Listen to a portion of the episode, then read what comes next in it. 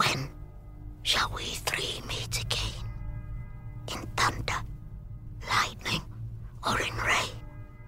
When the hurly-burly's done. When the battle's lost and won. Where the place? Upon the heath. There to meet with Macbeth. Fair is foul, and foul is fair. Hover through the fog and filthy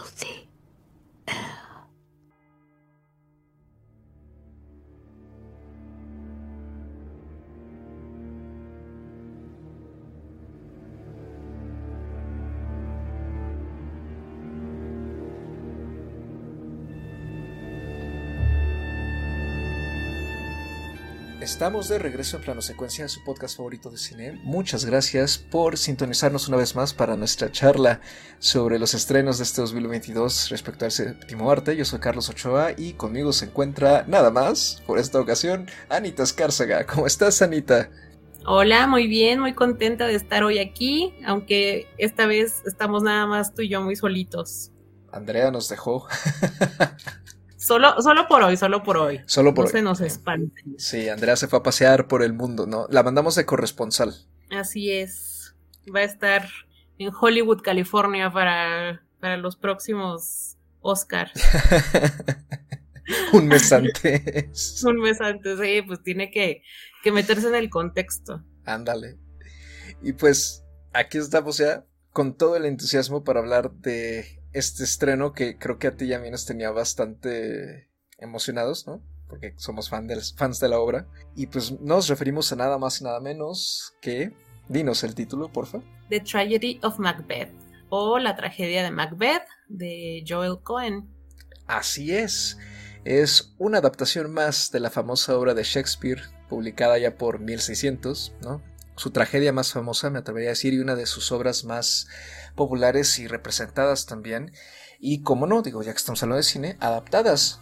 Me atrevo a decir que creo que es su obra más adaptada a pantalla tanto chica como grande, o sea, tiene versiones de la BBC, versiones para otros canales de televisión y en cine pues tiene también adaptaciones bastante famosas, como la de Polanski del 71, la de Orson Welles del 48, una ambientada en Japón hecha por Kurosawa en el 57. Hace poquito tuvimos una ya mucho más moderna de Justin Kurzel con Michael Fassbender y Marion Cotillard del 2015, esa la encuentran en HBO Max y pues llega este 2022, bueno, la película es del 2021, pero se estrena apenas ahorita en Apple TV Plus.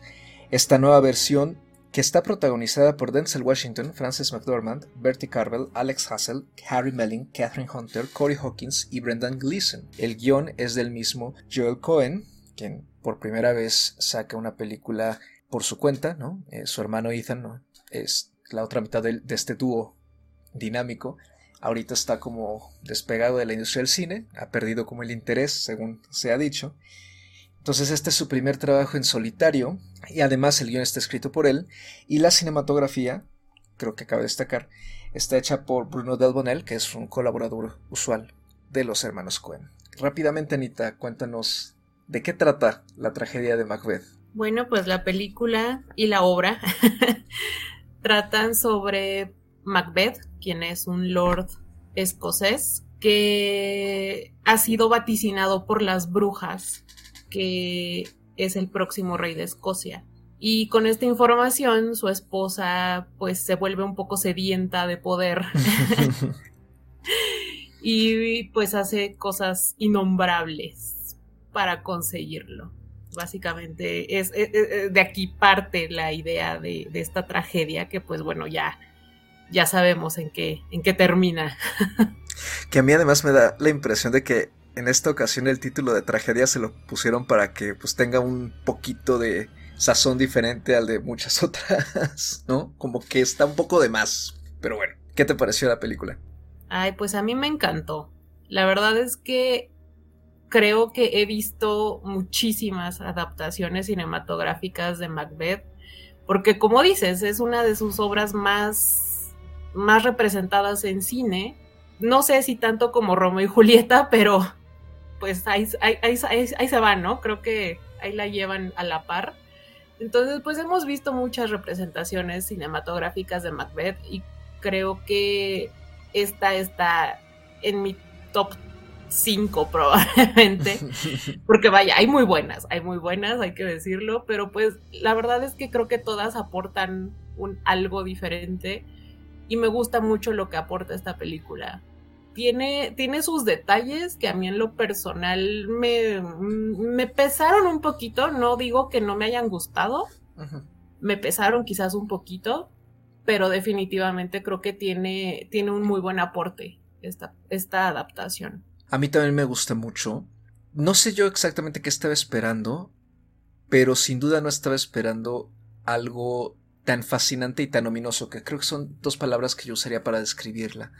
Me gustó mucho la puesta en escena de toda la película y la forma en que Cohen decide enfocarse en tratar de jalar algo tanto de la obra como de mantener una propuesta visual mediante los distintos recursos cinematográficos para entregar una versión algo distinta, que tenga una diferencia respecto a, como tú bien acabas de decir, tantas otras adaptaciones que ha habido. Porque creo que eso es lo que pasa con este tipo de obras que se popularizan tanto, son tan famosas que suelen tener muchas versiones y adaptaciones, que creo que como audiencia a veces nos empieza a importar más justamente que quien dirija quiera proponer algo o le añada algo o quiera decir cosas distintas con esta historia en lugar de enfocarnos ya en la historia porque ya la sabemos, ¿no? O ya es de muy dominio público. Entonces me parece que Cohen está muy consciente de esto y por eso enfatiza mucho la estilización de toda la película que pues podría haber salido bastante mal, no podría haber sido exagerada estar de más, pero creo que en este caso no, es, le queda como anillo al dedo este minimalismo que incluso como que remite mucho ¿no? al cine de antaño, ¿no? al expresionismo alemán, por ejemplo, incluso películas de horror. ¿no? Creo que combina muy bien ese tipo de elementos y nos entrega algo que es mucho con lo que parece ser es poco, pero con una calidad tremenda. Me parece que además la película tiene una elegancia muy particular, no solo propia de, vamos, de que esta clara inspiración del teatro, sino en general, ¿no? Hay un toque de mucha finura en la realización de la película y eso se nota y se disfruta y la verdad es que me pareció pues bastante padre, o sea, la, disfruté mucho, me han gustado a mí también como a ti otras adaptaciones de Macbeth y es una de mis obras de teatro favoritas y sin duda creo que esta versión le hace justicia. Justo ahorita que mencionas lo del expresionismo alemán, me, me vino a la mente totalmente esta imagen de Catherine Hunter como, la, como las brujas. O sea, ¿no te parece que es idéntica a la muerte del séptimo sello? Totalmente. Me encantó, me encantó. O sea, yo creo que fue mi personaje favorito, de por sí es mi personaje, bueno, son mis personajes favoritos en la obra, pero además en la película amé que fuera una misma actriz, ¿no? Representando a, estas, a esta triada de brujas, que además, como dices, son un, espectro como muy ominoso a lo largo de toda la, obra y que aparece como en momentos muy puntuales. Y además las escenas en las que aparece son bellísimas, ¿no? O sea, creo que tiene una estética, tiene un ojo tan bonito esta, esta película, esta cinematografía, esta puesta en escena. Me gustó muchísimo eso. El trazo de actores, ¿no? También le ayuda mucho y estos juegos que hay con el agua como de espejos, ¿no? Y del humo, ¿no? Las transiciones. A mí eso me voló la cabeza, como de repente nos va moviendo entre escenarios a partir de encuadrar la cámara hacia un punto y simplemente difuminarlo o pasarlo a otro. Eso me gustó mucho y creo que hace que la película fluya muy bien. No se siente tan cortada, que creo que ese es luego a veces otra, digamos, eh, creo que ese es otro bache en el que de repente caen a veces las adaptaciones de teatro que de repente se siente muy cortado. Casi casi como si estuvieran siguiendo el libreto. Y pues obviamente no es lo mismo hacer teatro que cine, o sea, en ese sentido. Pero creo que aquí Cohen sí busca darle una fluidez, al grado de que la película no se siente para nada pesada. A mí no se me hizo nada pesada. En cambio, por ejemplo, recuerdo que la adaptación de Corsel, ¿no? la del 2015, a mí me gusta bastante pero sí se me hizo muy densa. No solo en el aspecto visual, que está muy cargado de colores intensos y de contrastes, que también está muy padre, ¿no? La propuesta que él hace. Pero sí recuerdo que en términos del ritmo y de cómo se va desarrollando la historia narrativamente hablando, empezó a parecerme muy pesada. El hecho de que está en verso, al igual que esta versión, no le ayudaba tampoco mucho. Entonces creo que es un poco más difícil acercarse a esta, mientras que con la versión de Cohen me parece que el texto hasta es más, no sé, hay cierto dinamismo y cierta cadencia en la forma en que están diciéndolo los actores. Creo que le ayuda muy bien y la película incluso lo refleja en su duración, no dura ni dos horas. Lo cual es algo extraño para una adaptación de Macbeth también, que generalmente sí se logran extender bastante, justamente como para ahondar en la violencia y en todo este misticismo de lo profético y de si es el destino el que lleva a Macbeth a cometer esto, es su propia mano, ¿no? Y me gusta cómo con esta puesta en escena tan minimalista no solo deja que el texto hable por sí mismo y esté adelante junto con las actuaciones de su elenco, sino que también como que pone los distintos temas, ¿no? Y los leitmotivs de la obra muy en pues en la mesa, ¿no? De una forma como muy fácil para hacer reflexionar a la audiencia y eso también me gusta porque creo que sí logra involucrarte con el texto. Y es raro eso, creo yo, en una adaptación de una obra en cine. A mí eso también me llamó mucho la atención porque justamente por el hecho de que está en verso, creo que corría el riesgo de que la película se tornara demasiado académica, ¿no? Como que el estar tan apegada al texto original de repente podría parecer, como dices, muy alejada, ¿no? Como muy lejana para un público y podría volverse muy pesada. Sin embargo, esta adaptación no, no me pareció para nada que se volviera pesada y creo que tiene mucho que ver justo con las actuaciones porque tiene mucho dinamismo no nada más las actuaciones, sino justo también lo que mencionabas hace un rato de las de estas como transiciones entre las escenas de una escena a otra, todo hace que sea muy dinámico y no, no se vuelve pesado para nada. Y si a eso también le sumamos la edición, que creo que, o sea, ayuda a la estilística, ¿no? Y a esto, a estas transiciones, pero en el sentido de que ella combinado junto con la cinematografía y la música también, que me parece muy importante rescatarla, creo que sí consiguen absorbernos lo suficiente en esta propuesta y pues simplemente dejarnos llevar, ¿no? Por los pasos que está dando Macbeth y junto con su esposa.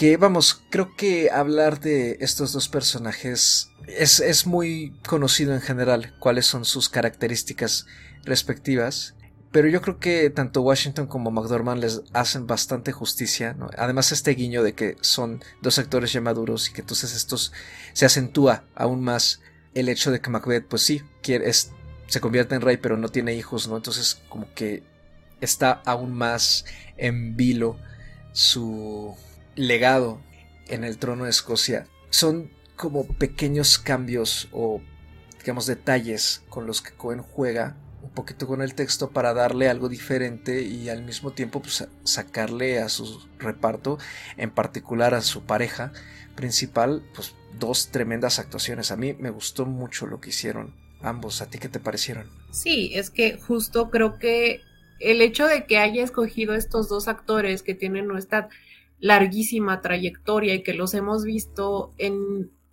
tantas películas, en tantos tipos diferentes de actuación, a mí me gustó muchísimo que los pusiera a hacer algo tan diferente. Me parece que precisamente por ser una adaptación, tenían que hacer una actuación muy distinta, ¿no? Tenía que ser como más histriónico. Y creo que yo jamás me hubiera imaginado ver por lo menos a Denzel Washington haciendo un papel de este tipo, ¿no? Y creo que me gustó muchísimo y me dio un nuevo, una nueva admiración, ¿no? O sea, si ya de por sí es un actor de muchísimo renombre.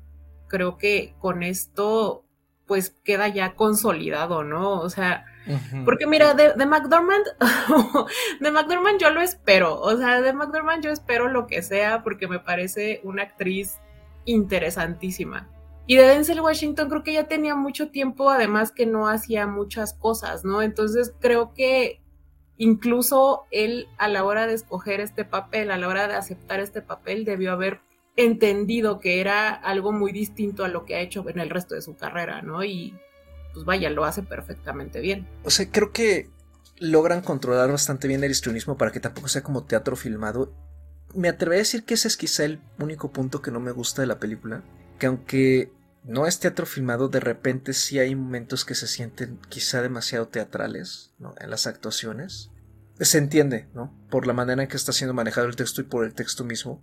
Y es difícil, ¿no? Despegarse. Eh, si la idea es mantener esa fidelidad, incluso en las actuaciones, pues cuesta despegarse al momento de filmar con la cámara. Entonces, por ejemplo, ciertos close-ups de repente parece ser que está un poco de más, ¿no? Pero al mismo tiempo sí me gustan porque nos compenetran mejor con los personajes y nos llevan bastante bien de la mano por este cambio en sus personalidades y como de repente tenemos a Macbeth que es un hombre indeciso, algo cobarde y como sin mucho sin mucha ambición y a Lady Macbeth que es todo lo contrario de repente hacia el final va cambiando eso, ¿no?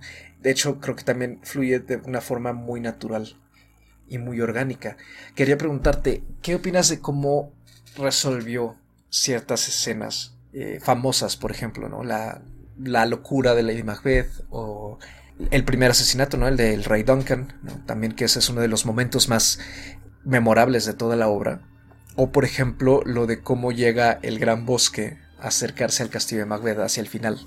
Creo que justamente la manera en la que se resuelven muchas de estas situaciones es parte de lo que de repente pareciera como muy teatral. Porque, por ejemplo, en esta escena eh, del asesinato del rey Duncan, me parece que toda esta parte de, en la que llegan los guardias y está Lady Macbeth haciendo su teatro, ¿no? De que, ay, algo pasó. Literal, su teatro. Ajá, literal. Entonces, creo que esa parte, digo, obviamente la tienen que meter porque está en la obra, ¿no? Pero ahí es donde ves que claramente eso está hecho para teatro, ¿no? O sea, para que tú como audiencia veas esta escena y entiendas lo que pasó en el cuarto de atrás, ¿no? O sea, no, no te van a mostrar así el asesinato tal cual. En el teatro, pues te ponen todo como muy, de una manera como muy disfrazada y tú como audiencia tienes que pensarle tantito y tienes que entender qué es lo que está pasando y entonces con los diálogos de Lady Macbeth haciendo su teatro es que entiendes lo que acaba de suceder. Y aquí, pues, siendo cine, te lo pueden mostrar de una manera más sencilla. Entonces, esta parte en la que están explicando como que queda de más, ¿no? Como que sobra de repente. Y esas son las partecitas que justo lo que dices, de repente parece que sí está como muy, muy de teatro, de, no sé, o sea, es que vaya, no me sobró, no puedo decir que me sobró, porque finalmente es parte de la obra que ya conocemos, pero al mismo tiempo siento que sí tendría que haber habido ahí un cambiecito tratándose ahora de cine. Yo creo que también es, por ejemplo, se siente muy teatral con lo del bosque, ¿no? O sea, pero aún así me gusta. Como que tiene un toque muy hasta de fantasía, ¿no? Muy fantasioso. Y también me gusta que toda la película permea mucho esa sensación como de mística. No solo con las escenas de las brujas que como tú ya bien dijiste son maravillosas, pero como que se enfatiza mucho todo esto mediante recursos muy sencillos, la verdad. La mayoría de ellos siendo como esta especie de estética llena de humo, que también es muy de teatro, por ejemplo. Y en general sentí que la película, toda la, puesta en, escena, pues, por, decirlo de, de, una manera, me pareció que es muy onírica. Todo, todo lo que vemos que es como muy fantasioso, incluso si pensamos en la escenografía, si pensamos en, estas construcciones como la, como el castillo donde viven, ¿no? Que de repente pareciera que es como, como una maqueta de cartón, ¿no? O sea, se ve como, como, como que está ahí muy pegado justamente esta estética muy del, del expresionismo, pero a la vez te da como que una idea de que no es real lo que estás viendo. Entonces, me gustó mucho y no sé si haya sido a propósito, que todo esto suma a que toda la película tiene como esta vibra, como... Muy de los sueños.